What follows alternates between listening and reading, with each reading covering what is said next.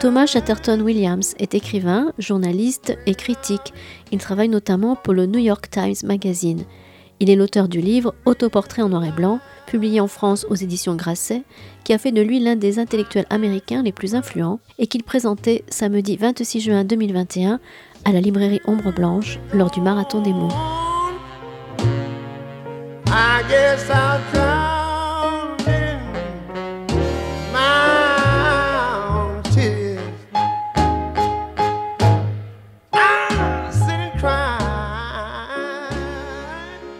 Bien, bien, bonsoir à toutes et à tous. Merci d'être là et d'avoir euh, bravé, je dirais, le retour du stade toulousain pour vous retrouver dans le cadre du marathon des mots, dans la librairie.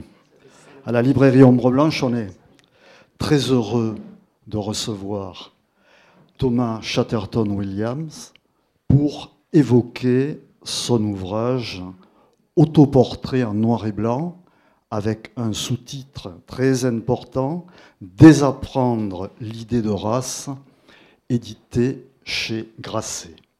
Alors, je rappelle que Thomas Chatterton Williams est diplômé de philosophie, écrivain, journaliste, critique au New York Times Magazine, euh, il a été l'auteur en 2020 d'une lettre ouverte dans le Harper's Magazine qui, qui s'opposait, si je puis dire, à la culture de l'intolérance des opinions opposées, je cite.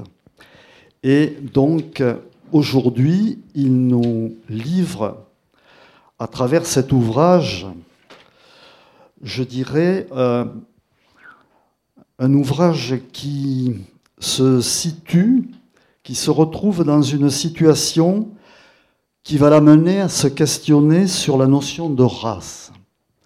Effectivement, vous vivez avec Valentine, qui est une femme blanche.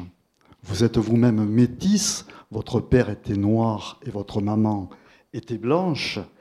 Et euh, je dirais que la naissance de votre fille, la petite Marlowe, blonde aux yeux bleus, va vous amener à vous questionner sur cette question, doit-on réduire au fond un individu à la couleur de peau? Euh, Cela euh, a-t-il un sens alors que les gènes et les héritages culturels sont multiples? Euh, et donc, nous avons là un ouvrage qui mêle la réflexion, ouvrage autobiographique, avec souvent des pages très intimes d'ailleurs, dans votre autobiographie, et qui mêle cette réflexion à des réflexions beaucoup plus générales, je dirais, qui interrogent à la fois ce que j'appellerais le racisme ordinaire et l'antiracisme communautariste, en quelque sorte. Et vous vous demandez comment dépasser les préjugés de race et qui sait peut-être œuvrer à bâtir, et vous l'appelez dans un dernier chapitre, à bâtir une société que vous pourrez qualifier de post-raciste. Et alors, à travers cet ouvrage, je le disais, intime, vous croisez le cheminement de vos parents, votre cheminement personnel, et vous vous inscrivez aujourd'hui dans le débat intellectuel qui est plus que jamais d'actualité. Alors, pour ouvrir cette conversation, je vous poserai cette question, en fait deux questions en une. Comment avez-vous vécu ce cheminement? Et je serai tentir, mais on aura l'occasion d'y revenir à travers notre discussion. Comment sortir de l'assignation identitaire Merci.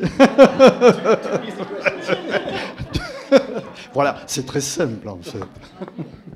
Bonjour, and thank you all so much for coming. Um, I apologize. I've lived in France and loved living in France for 10 years, but I've never mastered uh, the beautiful language in this beautiful country. So I'm going to speak in English. Uh, Donc, merci beaucoup tous d'être là. Je suis navrée, mais ça fait dix ans que je vis dans ce beau pays, et, mais je n'ai pas encore maîtrisé cette belle langue, donc je vais m'adresser à vous en anglais. Mais merci à vous d'être là et peut-être vous pourriez vous nommer, comme l'on dit. Moi, c'est Vanessa C. Stone, et je suis là pour traduire. Merci beaucoup. Um, so I, I grew up in, I was born in 1981, and I grew up in an American culture that very much conceived of race as binaire. Um, you are either black or white. Donc, je suis née en 1981 dans une Amérique qui, consi- dans des États-Unis, qui considérait euh, avait une vision très binaire de la race. On était soit noir, soit blanc. And a single drop of, uh, of quote unquote black blood makes a person black because they're um, unable to be legally white. And this is a practice uh, going back to the slave states.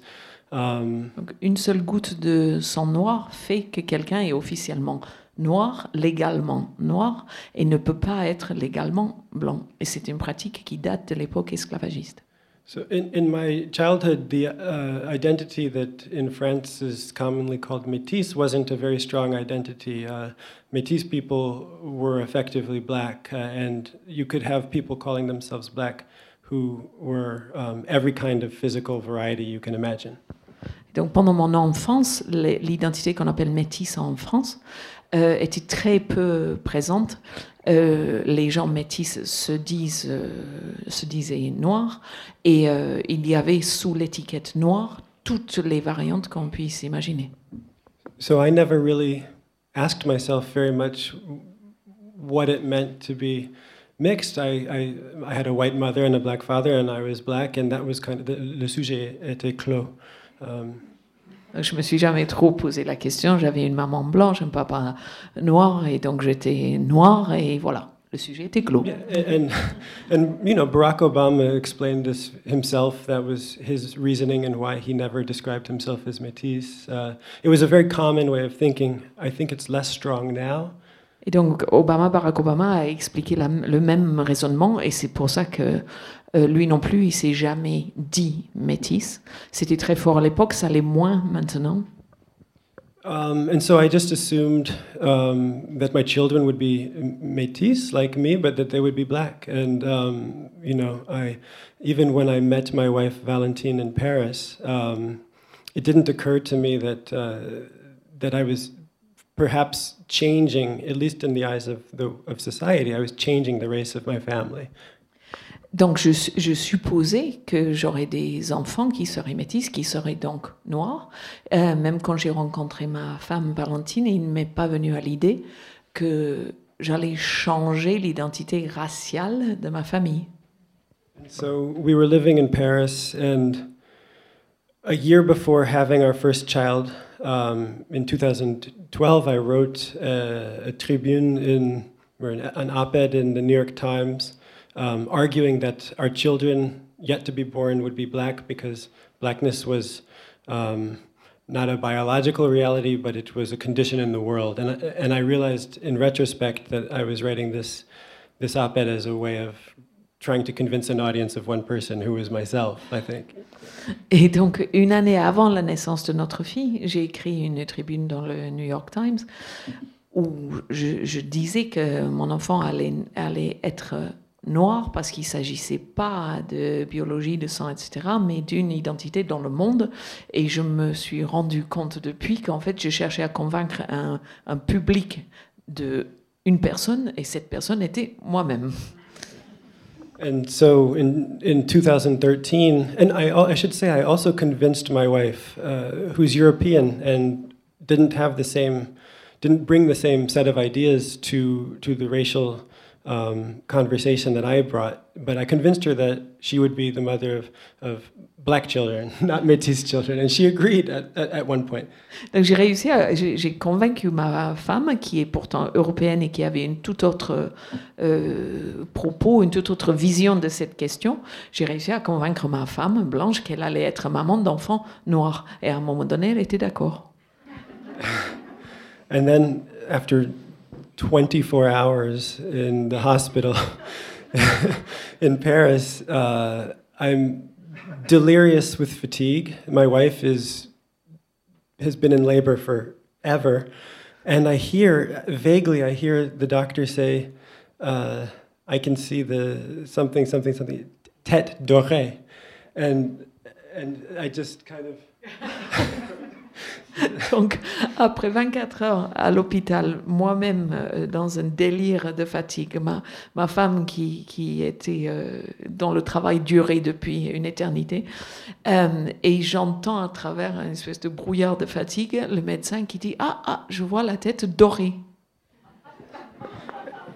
And then she, you know, she presents us with this practically Swedish-looking baby, and I was pretty, cl- you know, eye color changes after kids are born, but I was pretty clear that th- that these eyes were not going to become brown. Et donc, elle nous présente, le médecin nous, nous présente ce bébé qui avait l'air franchement euh, suédois. Euh, donc, blonde avec les yeux très bleus, je sais très bien que les couleurs des yeux des enfants changent après la naissance, mais je me suis bien dit qu'il y avait très peu de chances qu'ils deviennent euh, marrons. And that was really the moment, you know, it, it, it was a moment where I was overcome with the regular feelings you have as a parent, but it was also the first moment where I would say I was forced to confront what I would later call the fiction of race. Donc, évidemment, j'étais envahie de tous les sentiments de tous parents à ce moment-là, Euh, mais c'est aussi à ce moment même que, que j'ai été confrontée à cette, euh, à cette question que j'ai appelée après la, la notion fictive de la race. Because it really was not that I said, oh, okay, I have a white child. It, it was not that at all. It was that I said, how can I have a child like this if I'm a black man? And how can a child like this be so called 25% uh, black?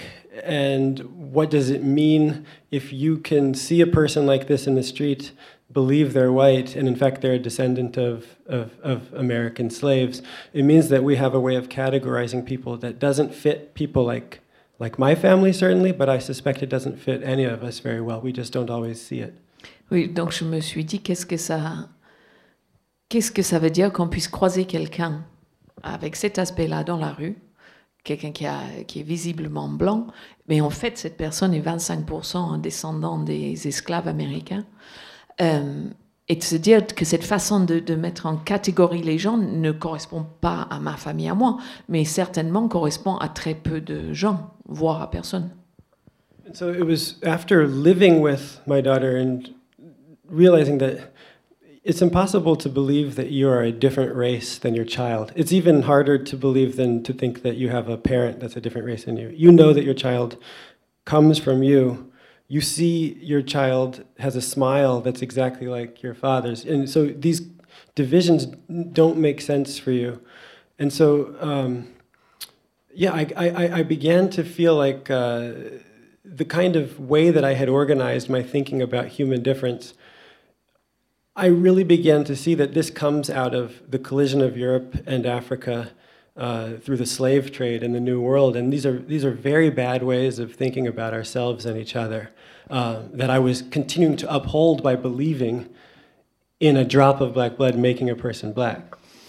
Donc je me suis rendu compte qu'il est impossible de se dire que son enfant n'est pas de la même race que soi-même. Encore plus impossible que de se dire que son parent n'est pas de la même race que soi-même. C'était long. hein? Euh, I'm sorry. No, it's okay. I was, you know, it's you don't think that you're a different race than your children, and I began to realize that the, you know, these are powerful and really um, dominating ideas of human difference that come through. They don't come. they, they weren't always with us. They came from a specific time in history when Europe collided with Africa through the slave trade. Oui, donc toutes, et en fait, toutes ces idées ne sont pas des, vérités qui sont avec nous depuis tout temps. Ce sont des idées qui sont nées de la collision de l'Europe, euh, de l'Afrique, des Amériques, l'esclavagisme, etc. Ces, notions, cette façon de mettre en catégorie, datent d'un moment spécifique de l'histoire et n'est pas une vérité éternelle. Just to sum up, the final place I arrived at is that I just don't think that we can transcend racism so long as we continue to believe in and reify these categories of difference that uh, racism thrives on. Et donc, en fait, pour conclure, euh, pour résumer, je pense qu'on n'arrivera jamais à dépasser, à outrepasser le racisme tant qu'on tant qu'on on n'aura pas cessé de, de- de- d'ériger en principe ces divisions, ces, catégories, ces définitions raciales.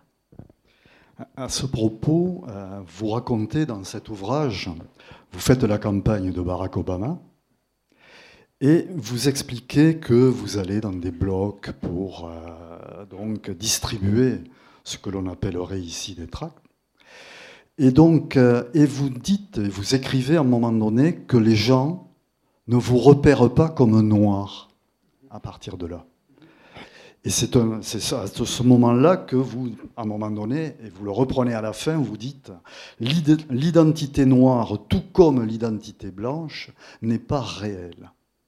Est-ce que vous pouvez un peu raconter ce moment parce que c'est un moment important euh, où euh, vous allez faire la campagne de Barack Obama. Vous dites, je vais rencontrer mes compatriotes, mais eux ne me perçoivent pas comme ça. Et là, la question sociale arrive à ce moment-là. In 2008, um, with one of my best friends from col- from university, a, a Jewish American guy, and with a very good friend who was German living in New York, um, the three of us were sent to the worst, one of the poorest places I've ever seen in my life in Baltimore. Donc en 2008, avec un ami euh, juif américain et un ami allemand, tous les trois, on a été envoyés dans un des endroits les plus pauvres que j'ai jamais vus, dans le, dans le Baltimore. And we were knocking on doors, asking people to vote for Barack Obama. And house after house after house, these people were so poor, they had never heard of Barack Obama. They had never heard of Hillary Clinton. And some of them hadn't heard of George Bush. Donc on allait de porte en porte, on frappait à la porte, on demandait aux gens de voter Barack Obama. Ils étaient tellement pauvres qu'il y avait des gens qui n'avaient jamais entendu parler de Barack Obama, tous, maison après maison. Il y en avait qui n'avaient jamais entendu parler de Hillary Clinton. Il y en avait même qui n'avaient pas entendu parler de George Bush. And as we were walking through the streets, the only other white people walking through the streets were people knocking on doors asking people to convert to um, uh, Christianity, asking the people to be reborn Christians. They were missionaries. And so every time we'd knock on door, someone would scream, The missionary people are here. Donc les, les seuls autres blancs qui, qui déambulaient dans les rues, euh, c'était des missionnaires qui cherchaient à convertir les, les gens au, au- au christianisme. Et, euh, et donc chaque fois que eux, les trois, ils frappaient à la porte, les gens criaient Ah, Les missionnaires sont là !» And it was so frustrating um, just realizing the obstacles, the social obstacles, the class differences that I had this feeling that some of the people would have known that there were two white guys and there was one light skinned black guy standing on their porch, but that didn't make a difference. That didn't matter. It wasn't as though they felt that we had something together that differentiated me from the two white guys. It was that the class differences, the education differences were so enormous that race is a kind of uh, illusion as to what is actually um, going on, and, and it, it, it's part of what's going on. But it, putting things only in terms of color misses um, the enormous way that we use race as a way of avoiding talking about class in America.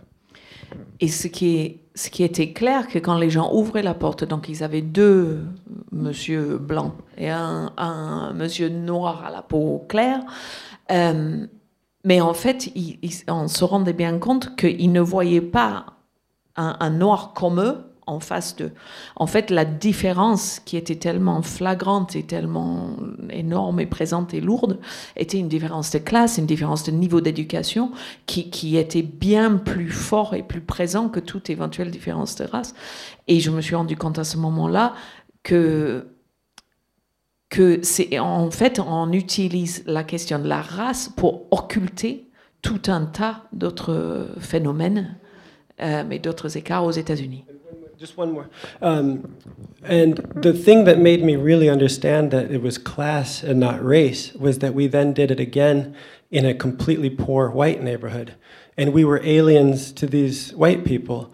And they didn't say, oh, there's two white guys like me and there's one black guy. They said, all three of these people are like rich interlopers and and they were hostile and actually angry and one woman asked my friend if you know she said I'll vote for Obama. Can you can you tell him that I'm I, I lost my job and I'm I have cancer and I'm running out of health care and uh, I need help. And it was so devastating to believe that she thought that we she had no idea how these things work and we were just as it was not race it was there were profound divisions between us but it wasn't about it wasn't about color. And I think that seeing the black neighborhood and the white neighborhood and seeing that they were poor in the same way, it really, it, it, it was an epiphany for me.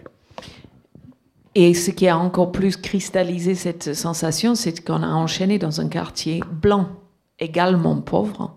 Et on a bien vu, pareil, qu'ils ouvraient la porte, ils ne voyaient pas en face de deux blancs et un noir. Ils voyaient des, des, étrangers euh, riches, des, des, limite des envahisseurs de leur quartier riche, ils étaient très hostiles. il y a eu une dame qui a dit oui je voterai pour Barack Obama euh, vous pouvez lui dire s'il vous plaît que j'ai perdu mon travail j'ai un cancer je suis en train de j'ai presque plus de, de, de mutuelle d'assurance santé euh, et je me suis rendu compte qu'elle ne comprenait rien à comment marchaient les choses. Elle a pu croire, parce qu'il y avait ces trois personnes éduquées et riches en face d'elle, qu'ils côtoyaient Barack Obama tous les jours et ils allaient pouvoir apporter le message. Et, c'est là, c'était une espèce d'épiphanie, une espèce de compréhension euh, subite d'à de, de, quel point la race était fictive dans cette question et tout était une question de classe. Alors, il y a une question quand même importante que vous soulevez aussi dans cet ouvrage à partir de ce que nous venons d'évoquer. Euh, d'une part, je me demande comment vous percevez maintenant entre les États-Unis et la France dans laquelle vous êtes, comment on appréhende la question du racisme, d'une part, parce que vous évoquez quand même, je pense, euh, lorsque vous parlez d'Elridge Cleaver, qui quand même reproche à certaines personnes, dont vous pouvez être peut-être, d'être des traîtres à la cause antiraciste quelque part, et vous seriez devenus des alliés des oppresseurs quelque part. Donc il y a là aussi quelque chose à déconstruire dans ce discours qui, à mon avis, doit être très compliqué au sein de la communauté euh, noire américaine, euh, il serait presque aussi aujourd'hui comment comment vous vous situez par rapport à Black Lives Matter, par exemple, euh, aujourd'hui, et comment est-ce que cette question est abordée ici en France avec cette fameuse question de l'universalisme antiraciste, serais-je tenté de dire? It's, a very complicated uh, It's very difficult uh, and depressing to think how do we actually get past this thing that we all agree isn't scientifically, biologically real. C'est très, c'est très déprimant de devoir, de se dire qu'on doit réfléchir à comment on va arriver à dépasser cette chose qui n'a aucune réalité scientifique ou biologique et pourtant on doit investir, cette, on doit réfléchir à comment le dépasser. And it's interesting. You, you mentioned Eldridge Cleaver. He was he was saying that against James Baldwin, who was a black writer who had found his, his, his freedom. He had liberated himself by living many years in, uh, in, in Paris, but mostly in Saint Paul de Vence in the south. And Eldridge Cleaver was kind of saying that he had lost touch with his blackness and was essentially becoming a European. Donc, uh, Eldridge Cleaver, dont, dont parlait Jacques, um, parler principalement de James Baldwin, l'écrivain noir, qui a longtemps vécu à Paris, mais a aussi beaucoup vécu à Saint-Paul-de-Vence, dans le sud de la France, et euh, qu'on a accusé d'avoir perdu sa, sa, sa négritude, euh, de devenir presque européen, et d'avoir perdu sa, son identité de noir américain. And this is something that's getting, I've noticed, this book came out in 2019 in America, and it's more difficult now than it was in 2019 because of this kind of pressure that you evoke from Eldridge Cleaver. This is a, this is a mood in America, but it's coming to Europe quite a bit too. Et donc ce livre est sorti en 2019, et en fait, c'est, le contexte est plus difficile aujourd'hui que ça ne l'était en 2019. Euh, par rapport à ce qu'évoquait euh, Eldridge Cleaver. Et c'est très fort, les tensions sont fortes aux États-Unis, mais c'est quelque chose qui arrive, euh, qui est en train d'arriver en Europe. So, uh, to answer your question seriously, I think that um, you don't need everybody to to all agree. If you look at how the conversation around gender or transgenderism has proceeded, uh, a core of people making an argument can change norms, can change mores or ideas, um, but it takes convincing people. Um, and right now, Black Lives Matter is convincing people that racial identity, that blackness is the thing that's happening, as opposed to convincing people that the thing that's happening is police violence that we should all be caring about because it can happen to everybody. The thing that's most important isn't the idea that there's a racial difference. The thing that's, that we should all care about is the police violence. So, how do you do it? You do it by winning the conversation, but right now, my side is not winning, that's for sure. on, on- on peut, euh, on peut convaincre les gens, on peut changer les idées. Euh, si on regarde l'exemple de la communauté LGBTQI+, euh, on a changé, ces dernières années, beaucoup de choses ont changé parce qu'il y a eu un, groupe, il y a une conversation fondamentale qui a pu influer sur le discours et qui a pu changer les, points de vue.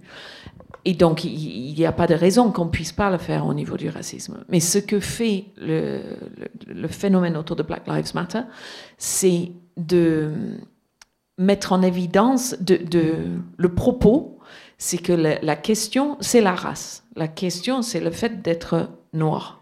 Or, en réalité, la question, c'est la violence policière qui concerne tout le monde et dont tout le monde peut souffrir. Il faudrait que, la, conversation soit là. Euh, donc on peut convaincre les gens, mais il faut gagner la conversation. Et mon côté n'est pas en train de gagner la conversation actuellement. I'll give one concrete example about why why it's it's, it's I, I can't tell you that it will change, but I'll tell you why it's a mistake to think of things in terms of race. It's too simple. What happened to George Floyd was terrible, and, and I believe that race was involved in it. But for anything that happens in America like that, you can find almost an exact example of it happening to uh, someone of another race, and oftentimes to a white person. So in 2016 17, you have a man named Tony Timpa, who's white, who was killed by police on film almost exactly the same way. They were kneeling on him and they were laughing. And he was saying, I can't breathe, and they were saying, whatever. And he died. And that was filmed, and no one uh, really talked about it. He was just one of the thousand people every single year that police kill in America. So for me, the thing is that you you can find these abuses. These abuses concern us all. We should all care about these abuses, and we should all care about the society that we're integrated in as citizens. But putting it into the language of race, it, one, it makes white people think that it doesn't concern them, and two, it makes it seem that all of the social reasons that these things happen to poor people generally um, can be reduced to, to, to something like biology, which I think it ensures that we don't solve the problem. Euh, pour revenir à la question de George Floyd, euh, bien sûr, je pense que la race faisait partie de cette situation, mais euh, en fait, si on cherche bien, presque chaque crime de ce, ce type de violence euh, policière envers un noir aux États-Unis, on peut trouver un équivalent envers quelqu'un d'une autre race et bien souvent contre des gens blancs. Donc en 2017, Tony Tempa, une, un blanc, a été pauvre, a été victime de violences policières et est mort de presque la même façon, avec les policiers qui s'agenouillaient dessus. Il disait qu'il ne pouvait pas respirer, les policiers rigolaient. Euh, il est mort et on n'en a presque pas parlé. C'était, c'est la violence policière ordinaire euh, dont souffrent des, millions, des, milliers d'Américains tous les ans. Euh, et le fait de, d'imposer là-dessus une question de, couleur de peau et de race empêche en fait de regarder la question réelle qui est par exemple la pauvreté, qui est par exemple d'être dans une société où cela est possible et accepté. Justement, euh, comment est-ce que vous mesurez votre père venait du sud des États-Unis, a épousé aussi une femme blanche comme vous. Comment vous pouvez comparer l'évolution de la situation entre ce qu'ont connu vos parents et vous-même aujourd'hui la situation euh, américaine, par exemple? That's another thing. The, the perspective has shifted so much. My father was born in uh, 1937. This is, je crois qu'il avait uh, 27 ans avant uh, civil rights. So he couldn't drink at the same water fountain as you until he was 27 years old in Texas. Um, he lived in another country uh, than I did. And he, when he met my mom and got together with her, it was only three years after um, the law passed that that was um, possible in, in the states that uh, outlawed what they called um, miscegenation. There were states where there were racial integrity laws where you were not allowed to marry um, across race. That was three years, that was over for three years by the time he married my mom. Oui, donc mon, mon père, c'est une bonne question parce que mon père est, est né presque dans un autre pays que, que, le pays dans lequel je suis né moi, dans ce sens où il était dans le Texas. Il avait 27 ans quand, quand ça a été permis légalement de se marier entre races. Euh, et je cale.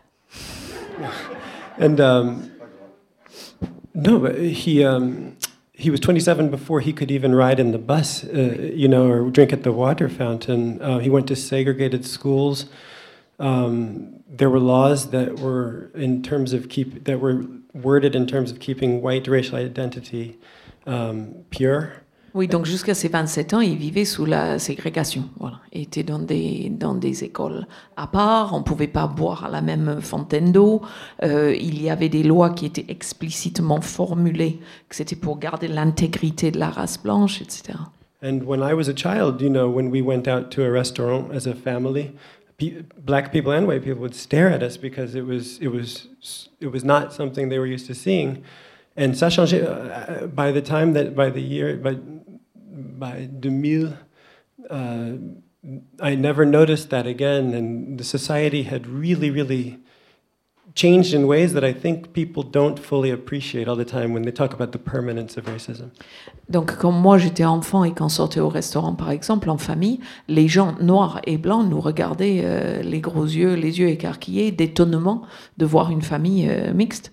Euh, donc, dans les années 80, c'est quelque chose que à partir de l'an 2000, on ne, on ne voit plus du tout.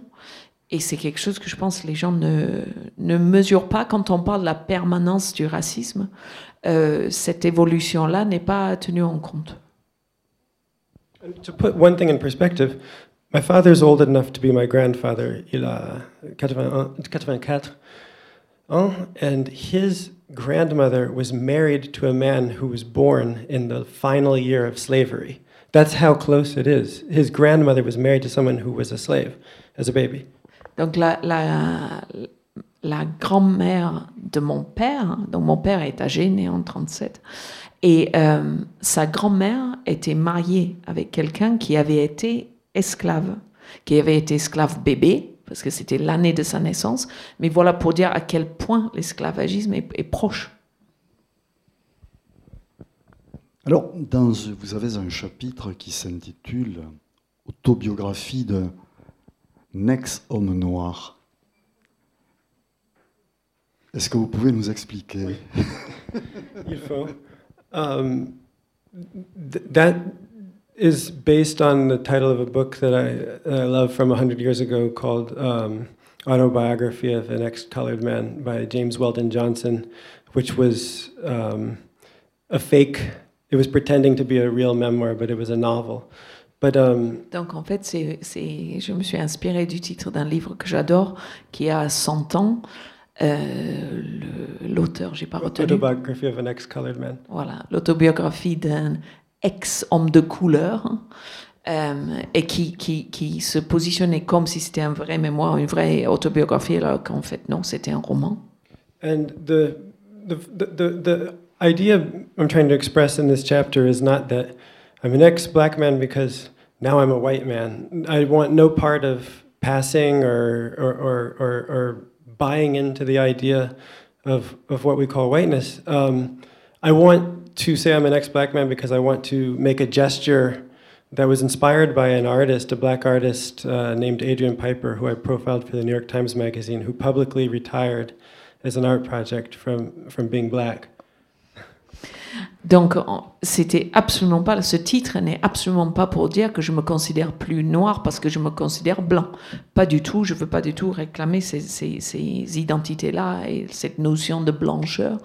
Euh, c'était au contraire un geste vers un artiste que j'ai beaucoup euh, aimé, euh, dont j'ai écrit un profil pour le New York Times, Adrian Piper, qui, comme projet artistique, avait euh, produit une œuvre qui s'appelait le, le- la, qui prenait sa retraite de son identité d'homme noir.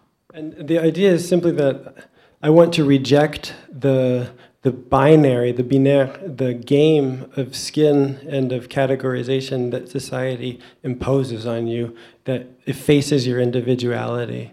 Donc l'idée de ce chapitre, c'est de refuser ce, ce côté binaire entre euh, voilà cette- cette- ce côté binaire imposé par la, la société et qui efface l'individualité derrière une identité euh, bien noire ou blanc. And it's not so it's not that I'm so naive that I could think that I can just say that I'm not black and that means that every everything will just change.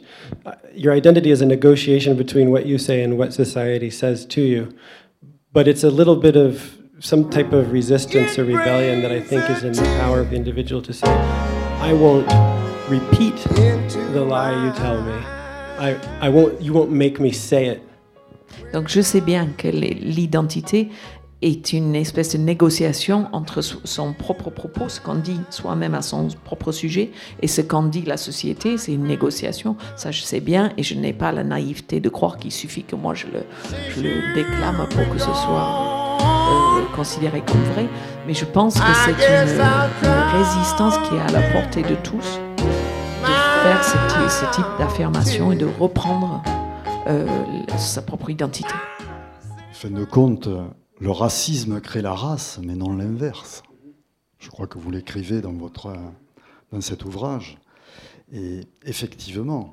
Et donc, euh, comment peut-on envisager aujourd'hui la question de l'universel? This is a complicated subject that's gotten more complicated in France recently.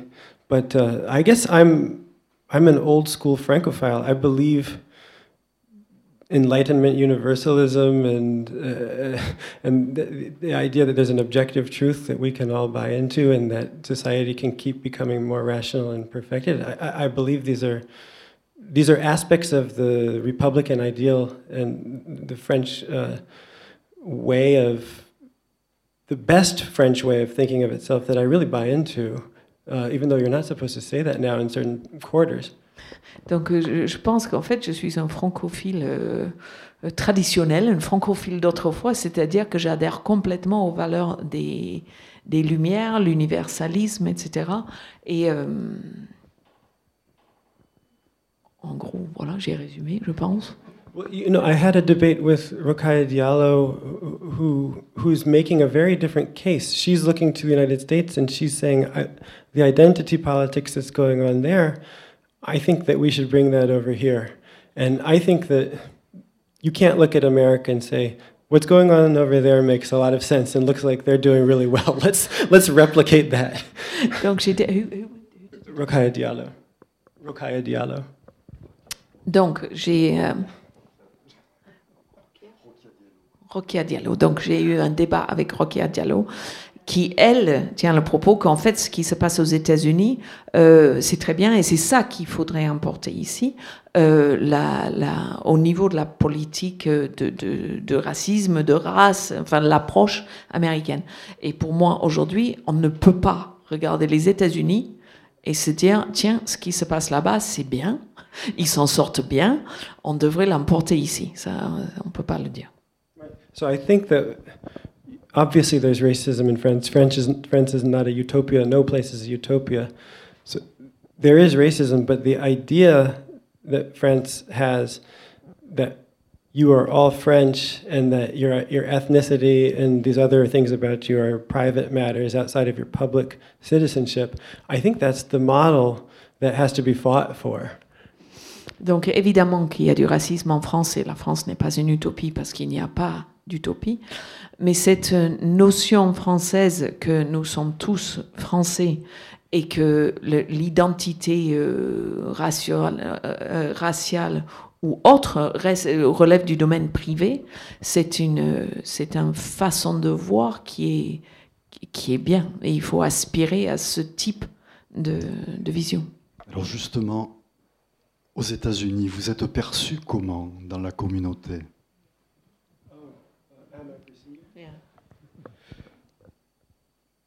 I'm probably perceived now as somebody who. Um, it, ça dépend. Uh, it depends who's perceiving. But uh, I think in some places I'd be perceived as someone who's lost touch with American reality by living in France too long. I think I, I can get that critique now.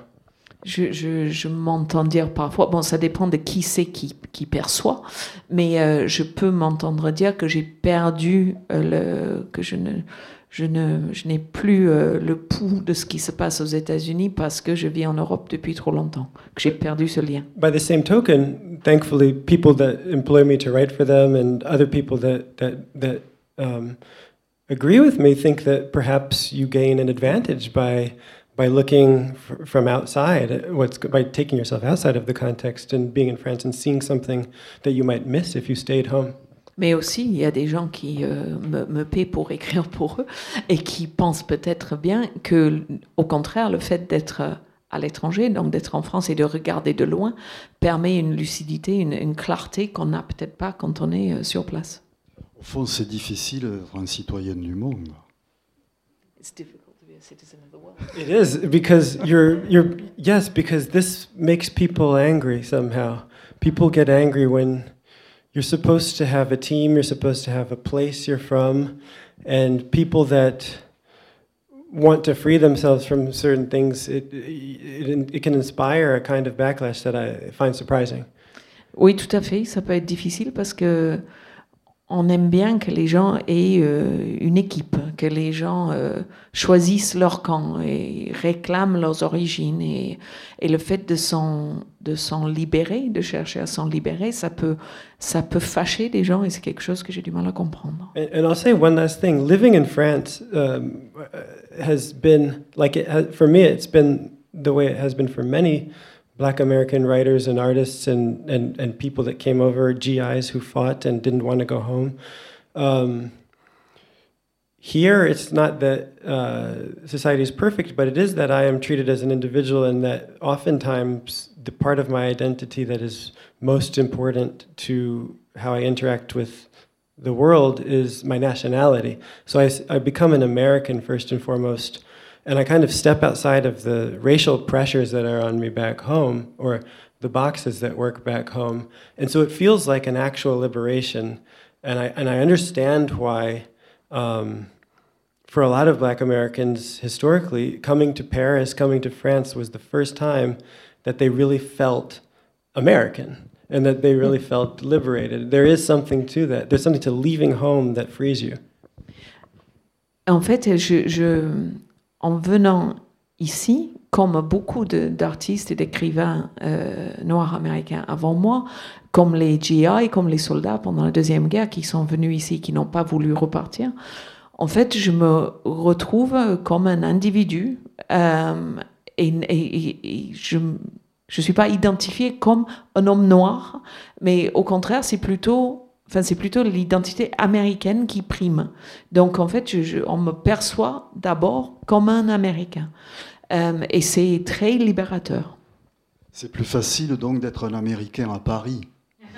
Oui, oui. it's a good, it's a good place to be an American. Paradoxalement. Bien.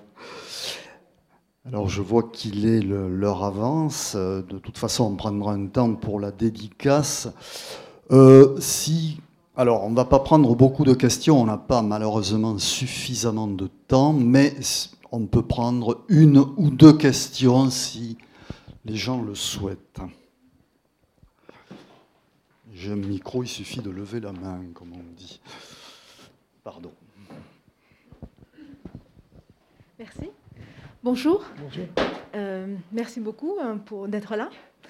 Euh, hum, j'ai une interrogation en vous écoutant, euh, à savoir que la philosophie qui consiste à concevoir les individus dans leur complexité et non pas dans, en les catégorisant, je pense que c'est une philosophie qui finalement ne trouve pas beaucoup de détracteurs. C'est-à-dire c'est une aspiration, je pense, assez naturelle.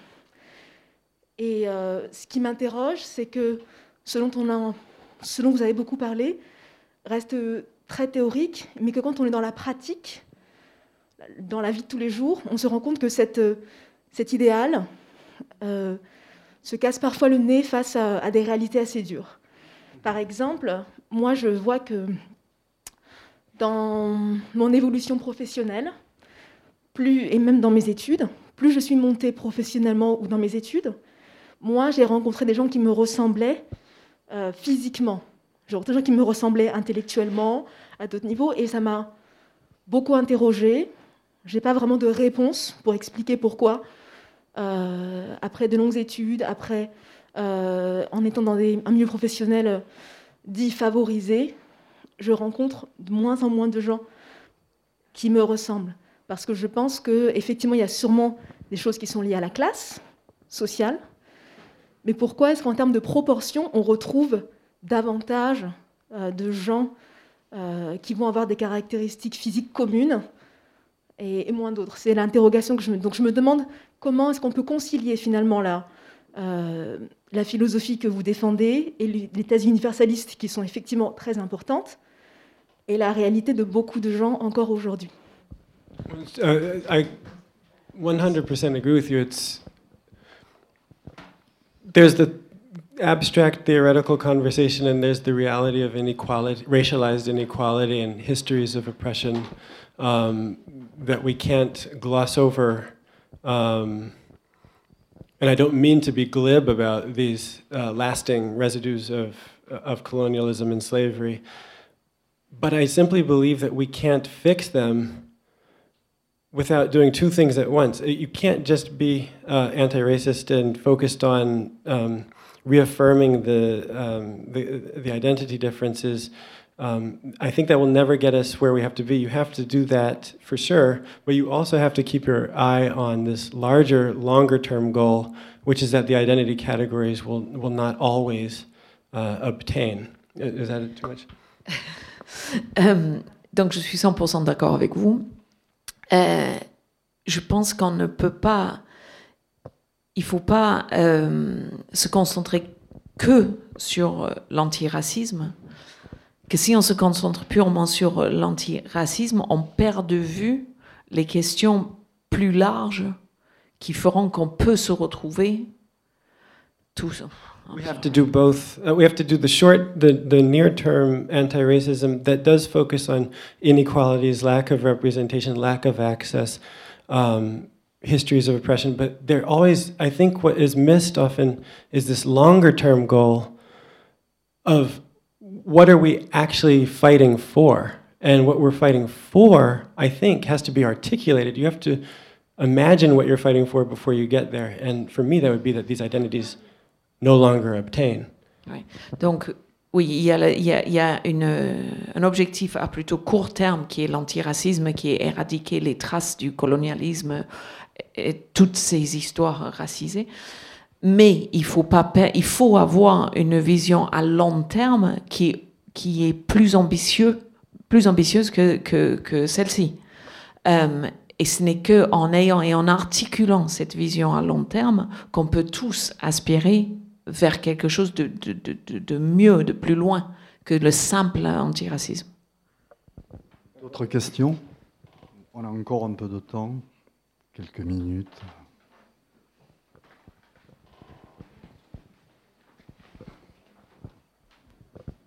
Bonjour, merci. Euh, C'était pas vraiment une question, mais c'est plutôt une tentative de réflexion euh, par rapport à la police, par exemple. Euh, moi, je pense surtout euh, qu'il y a des questions de classe sociale, comme vous disiez. Les plus grands combats, pour moi, je pense qu'ils sont surtout euh, dans les combats de classe sociale, d'oppression d'un capital, on peut le dire tel qu'il est. Et je pense que la police, d'une cette manière, c'est une institution qui est protégée par le capital. Parce que s'il y avait, on va dire, des sanctions qui étaient vraiment mises en place contre cette institution-là et contre les personnes qui oppressent euh, dans cette institution-là, euh, il y aurait des risques de mutinerie peut-être, ou de révolte au sein de l'institution, ce qui ferait qu'une forme de révolution pourrait advenir dans certains moments.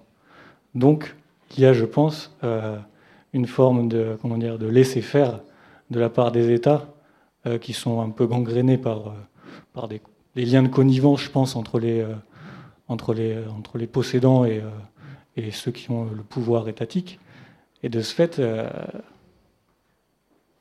je pense que c'est des, des, questions d'enjeux de, pouvoir qui font qu'il y, y, a une perpétuation de, de ces, de ces comment dire, des conséquences socio-historiques qui, euh, qui, comment dire, qui perpétuent malheureusement euh, ces, ces, comment dire, ces, ces exclusions.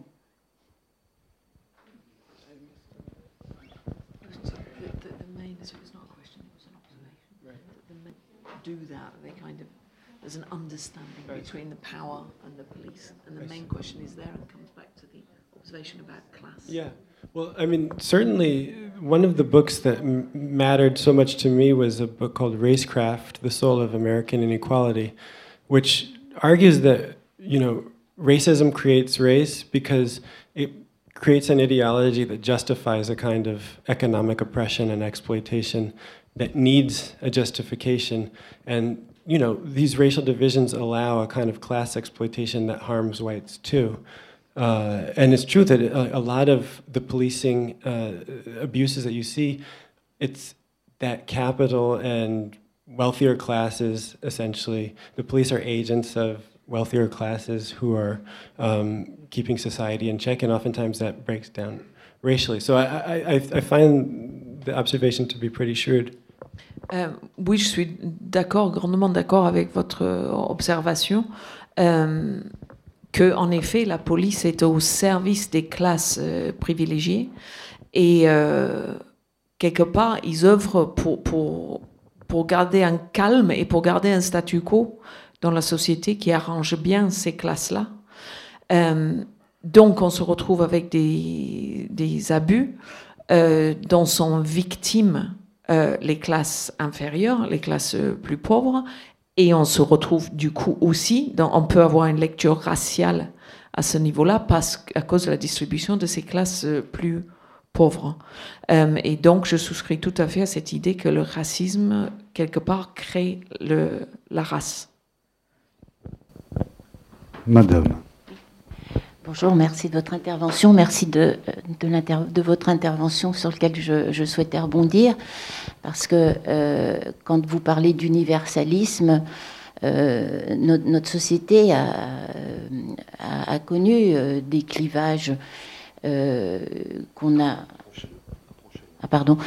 Des clivages autres que celui de, de la race et de et, a pu, grâce à l'universalisme et la manière de, de ne plus penser race. Et par rapport à votre intervention, où vous êtes arrivé professionnellement, vous voyez des gens différents, sans doute blancs, euh, enfin vous les voyez. Mais moi, il y a un moment où je me dis en face de moi, euh, je ne vous vois pas noir, je ne vous vois pas, euh, je ne sais pas trop comment vous vous définissez, mais je vois avec un homme, une femme, avec qui notre langage, bon, traduit, etc., mais peu importe, nous permet de communiquer et qu'il n'y a plus cette idée. Et je me demande si aujourd'hui, on ne s'impose pas, si justement il faut arriver à sortir de sa tête ce, statut qu'on a voulu nous donner, c'est-à-dire de se voir euh, blanc, noir, euh, jaune, peu importe, mais que justement, ce qui fait que ce, ce concept de race va tomber, et à mon avis, je crois beaucoup en la jeunesse pour ça, parce que euh, on, va vers quand même, grâce à l'éducation, euh, combattre cette, euh, cette idée et, qui est plus pour moi une question à la fois de code et de statut euh, social, économique. oui. Je ne vois pas noir en fait. Oui, voilà. Et... Premières années de ma vie, je ne me suis pas vue comme noir, je me suis vue comme être humain. Voilà, c'est ça. Et c'est quand je suis rentrée à l'université, puis après dans mon travail, qu'on m'a renvoyé. Voilà. Et, Voilà. Et moi, je sais que c'est une conversation que j'ai avec un ami de mon quartier qui est antillais, et on en parle très. Et, lui me répète ça, et justement, c'est l'effort à faire, et de se dire qu'on ne doit pas se. Comment dire, se, se, dire, ni les uns ni les autres, qu'on doit se voir comme effectivement, euh, vous dites, mais moi, je ne vois pas de personnes de couleur, je vois juste des personnes avec qui, où les clivages peuvent se faire, se feront sur complètement autre chose, s'il peut y avoir clivage, ça peut être pour d'autres raisons, que sur la notion de, de, de, couleur. Et c'est ce que ce je crois en croix, et, et, je, et, je, pense que, que, petit à petit notre jeunesse va sur cette, euh, sur cette voie. Je suis d'accord. Um, they've done studies, the human beings our brains work to sort people into categories, into coalitions. We, we, we are coalition seeing animals. Oui, il y a des, des études qui montrent que le cerveau humain classifie les gens et classifie les gens donc en catégories et en coalition. On est des animaux qui, qui voyons en termes de coalition. And one study that was very fascinating to me in America and California showed that we often see race as a proxy for coalition. But you can very quickly take people and re reprogram their thinking in ways in studies that show that race can become less important as a coalition and can actually become unimportant. The two things that we seem not to be able not to see and, and categories with are, are, are, are, sex and age you can't see someone who's a different age and, and, and not your brain processes age and sex differences but not necessarily racial differences those become those can be modified and made much less meaningful il y a une étude fascinante euh, faite en Californie euh, qui a qui a mis en évidence que on peut relativement facilement changer la perception. On a tendance à percevoir une coalition euh, avec une étiquette euh, raciale ou de couleur. Mais ça peut se reprogrammer relativement facilement. Or, ce, que le cerveau accepte moins comme, euh, pour recalibrer le cerveau, on n'arrive pas pour l'âge et pour le genre. Là, c'est très difficile de reprogrammer la vision de coalition. Pour la race, on peut. C'est quelque chose qui peut se modifier. And so I have to hope that, as James Baldwin wrote, that you can imagine a future where skin doesn't mean much more to people than differences in the color of hair or differences in the color of eyes. In Europe, I, I, mean, all of you have very different hair and eye colors, which are programmed by the exact same um, levels of melanin. That is the same genetic differentiation that makes differences of color in the skin. But we put so much meaning into differences of color in the skin that we don't put into melanin in the iris or the hair. Oui, j'espère qu'on arrivera à ce que disait James Baldwin, où à un moment, la différence de couleur de peau n'aurait pas plus d'influence sur nous que la différence de couleur de cheveux, la différence de couleur des yeux. Euh, et on voit bien qu'en Europe et ici même, on a tous ces couleurs de cheveux différents, des couleurs des, des yeux différents, et ça Pas de cheveux du tout. et, euh, et, et, ça, ne, ça ne nous fait rien, alors qu'on on, on, infuse de tellement de sens la couleur de peau. Alors que tout ça n'est qu'une question de niveau de mélanine. Euh, et c'est le même, c'est le même euh, processus chimique qui va changer la couleur de peau, la couleur des yeux, la couleur des cheveux. Allez, une dernière question, si quelqu'un a une question. La toute dernière pour la route, comme on dit. Madame. Oui, bonsoir. Je voulais euh, rebondir sur ce que vous aviez dit, euh, indiquant qu'il était plus facile d'être un Américain à Paris que l'inverse. Et je pense à ces très nombreux euh, Français qui vivent à l'étranger et qui ont quitté la France parce qu'ils ne se sentaient pas bien là et à qui on ne, qu'on n'interroge pas ni sur la couleur de leur peau ni sur leur classe sociale. Donc, si on est capable de vous considérer comme un Américain et de vous accepter comme la personne que vous êtes, pourquoi on n'est pas capable de, de faire la même chose pour nos compatriotes et pourquoi on les laisse partir? Et pourquoi ils se sentent mieux ailleurs? L'herbe n'est pas forcément plus, verte. Donc si on est capable de, de vous accueillir pour ce que vous êtes, on devrait être capable d'accueillir nos compatriotes aussi. It's, it's a true observation, and I think that part of it has to do with um, the freedoms and generosity accorded to strangers. I think it's often very nice to be a stranger. Uh, the society doesn't necessarily feel it has a claim on you. You're given a kind of um, latitude, latitude. Yeah. Oui, que c'est euh, c'est très juste ce que vous dites, mais peut-être que c'est en fait une espèce de liberté que l'on accorde aux étrangers, pas forcément de notre pays, mais des, des gens qui viennent d'ailleurs, et on va la société d'où d'où qui viennent va accorder une, une liberté, une tolérance autre du simple fait que cette personne vienne d'ailleurs. Donc c'est lié aux codes sociaux, et pas seulement à la couleur de peau. Les deux Both, yeah, both matter. I, I, have, I know a lot of French uh, who find liberation living in America or in London, that's for sure. But there is something specific in France about uh, a relationship to black American culture that has been specific to France. It wasn't there in all of the European cultures. And the French were some of the first to admire jazz, for example. The French were also, I think, uh, I believe there's a kind of French anti Americanism that makes French people say, white Americans, they're so brutish and boorish and they're such simple-minded racists and they don't even understand that like Louis Armstrong is great. Uh, you know, there's a it, part of it is an anti-Americanism against white Americans. Donc, euh, yeah, les, la, la, France a un rapport particulier avec la culture dite noire américaine euh, que les autres pays d'Europe n'ont pas forcément eu ou pas aussi tôt une affinité avec le jazz, avec différents artistes noirs américains.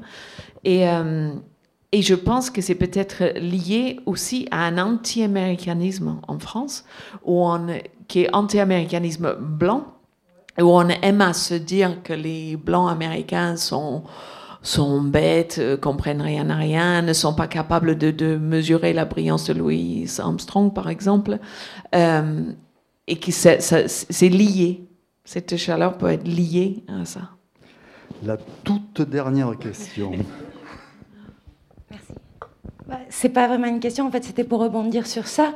Euh, moi, je suis pas sûre qu'on euh, regarde avec dédain les, euh, les, blancs américains. Je crois que quand, vous venez à Paris, vous êtes d'abord un Américain et ça fait rêver. Donc vous êtes porteur de cette histoire-là. Et la différence, je pense, avec nos compatriotes, c'est que quand on les voit arriver, pour nous, ils ne sont pas américains, ils sont porteurs d'une histoire qui est l'histoire de la colonisation, etc.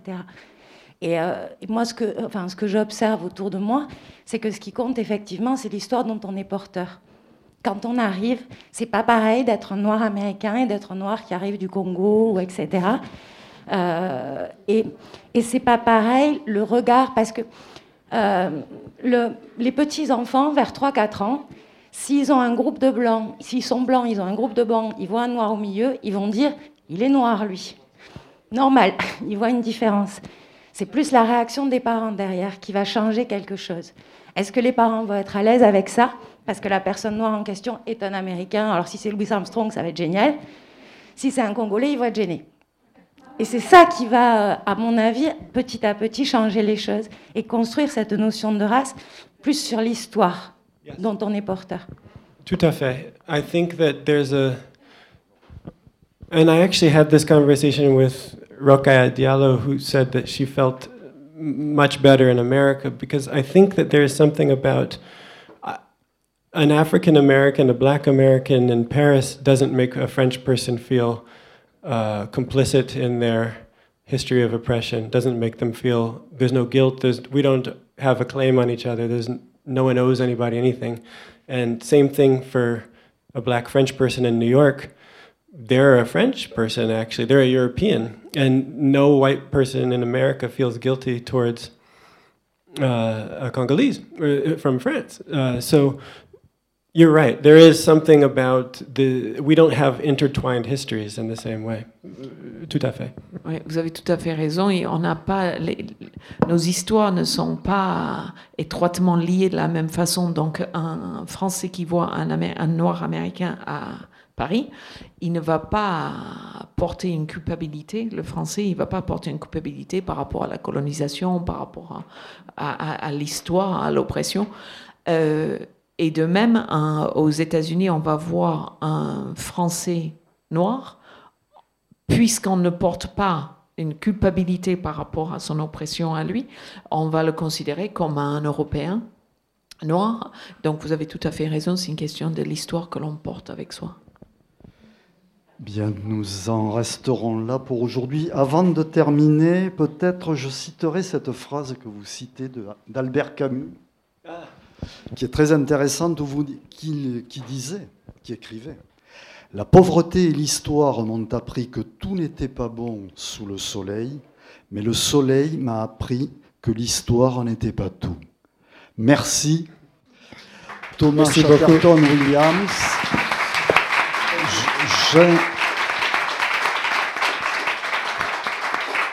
J'invite à lire et à faire lire donc autoportrait en noir et blanc que Thomas va dédicacer pour ceux qui le souhaitent maintenant. Merci à vous, merci à la voix française de, Thomas. Merci à tous et à toutes. Le marathon continue, vous le savez. Hein. Vous êtes là pour ça, vous allez marathonner euh, pendant quelques jours. Merci beaucoup. Et comme l'on dit, à bientôt et portez-vous bien. Merci.